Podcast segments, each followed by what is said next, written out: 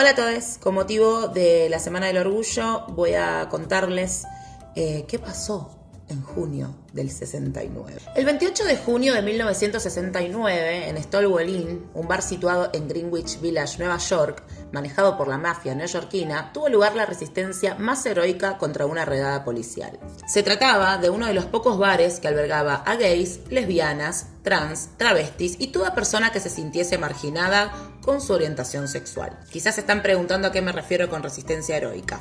Pues bien, no era la primera vez que la policía irrumpía en el lugar para ejercer la fuerza, pero esta vez algo particular sucedió. Les concurrentes dijeron basta. Situémonos en el escenario de los años 50 y 60. Primero y principal, los actos homosexuales eran ilegales.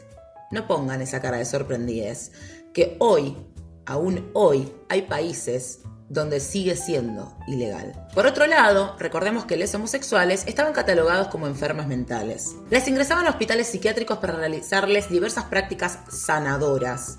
Se afirmaba que la lobotomía o la esterilización curaban la homosexualidad.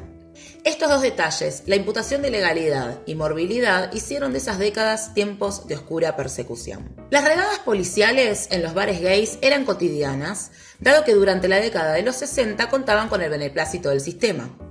Pero en aquel día de 1969 perdieron el control ante la resistencia de los asistentes. Este hecho habilitó que se generen en los tiempos sucesivos diferentes acciones que no pararon hasta lograr la organización de grupos activistas que dieron comienzo a lo que sería el gran movimiento LGTBIQ. En la madrugada del 28 de junio, cuatro policías de civil ingresaron a Stolwell a chusmear cómo estaba la concurrencia esa noche un rato después, ingresaron otros policías ya uniformados que a los gritos anunciaron su presencia. Estos aguafiestas apagaron la música y prendieron las luces. Se sentía un desconcierto en el aire, pues no todos los presentes habían estado antes en una redada policial. La yuta, siempre la yuta, bloquea puertas y ventanas para que nadie pueda salir. El procedimiento era igual casi siempre. Ponían a todos en filita y a las que estaban vestidos de mujer les metían en el baño para que les revise una mujer poli y verifique su sexo. Si eran hombres vestidos de mujer, les llevaban preses. Pero aquí está la cuestión. Todos los presentes se negaron. Las travestis no quisieron ir al baño y los demás se negaron a mostrar identificación. Entonces la policía decidió meterles a todos preses. ¿No será mucho 200 personas en la comisaría? Sí, puede ser. Bueno, soltemos un par. Entonces liberaron una cantidad considerable. La policía habrá pensado, le metemos palo un rato y se las toman.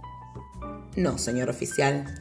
Nos quedamos acá. La gente liberada se quedó en la puerta y pronto comenzó a mucharse más y más gente. Uno gritó, ¡Poder gay! Un policía le pega a una mujer. Esta responde hacia la gente que estaba allí, ¿por qué no hacen algo? Les presentes empiezan a tirar botellas de birra y de pronto todo se descontrola. Este fue el principio de una noche donde realmente se plantaron para decir no ante la represión, y no solo policial, sino estatal y hasta mundial.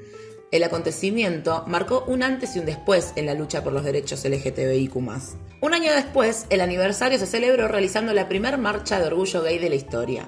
A medida que pasaron los años, se fueron sumando más estados y por último llegamos al año 2021 con una marcha anual a la que muchos países se adhieren reivindicando los derechos conquistados por la comunidad. Es importante destacar que aún se sigue batallando. Hablamos de algo que sucedió hace 52 años y que generó el comienzo de una forma diferente de plantar ante el mundo. Pero increíblemente hay en la actualidad 11 países que aún castigan con la muerte las relaciones homosexuales y en uno de cada tres países del mundo la homosexualidad es ilegal.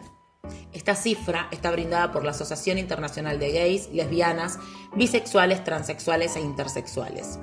Estamos hablando de personas, de que cada cual goce con libertad su sexo biológico, su orientación sexoafectiva, su identidad sexual o su rol de género nos llamo a la reflexión.